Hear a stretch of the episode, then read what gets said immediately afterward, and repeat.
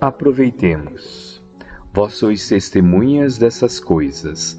Lucas capítulo 24, versículo 48. Jesus sempre aproveitou o mínimo para produzir o máximo. Com três anos de apostolado, acendeu luzes para milênios.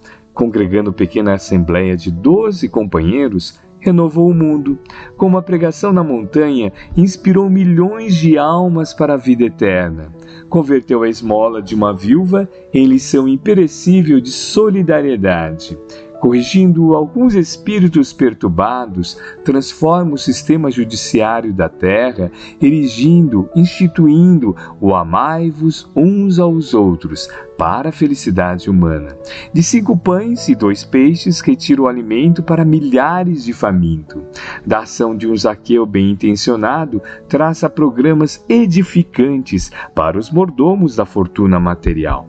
Da atitude de um fariseu orgulhoso, extrai a verdade que confunde os crentes menos sinceros.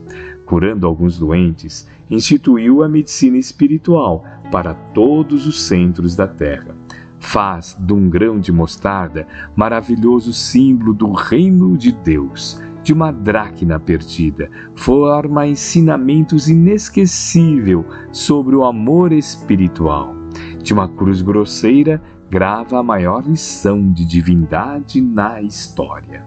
De tudo isso, somos testemunhas em nossa condição de beneficiário.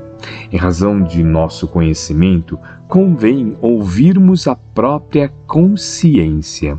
Que fazemos das bagatelas de nosso caminho? Estamos aproveitando nossas oportunidades para fazer algo de bom? Emmanuel, psicografia de Francisco Cândido Xavier, obra Caminho, Verdade e Vida, capítulo 161.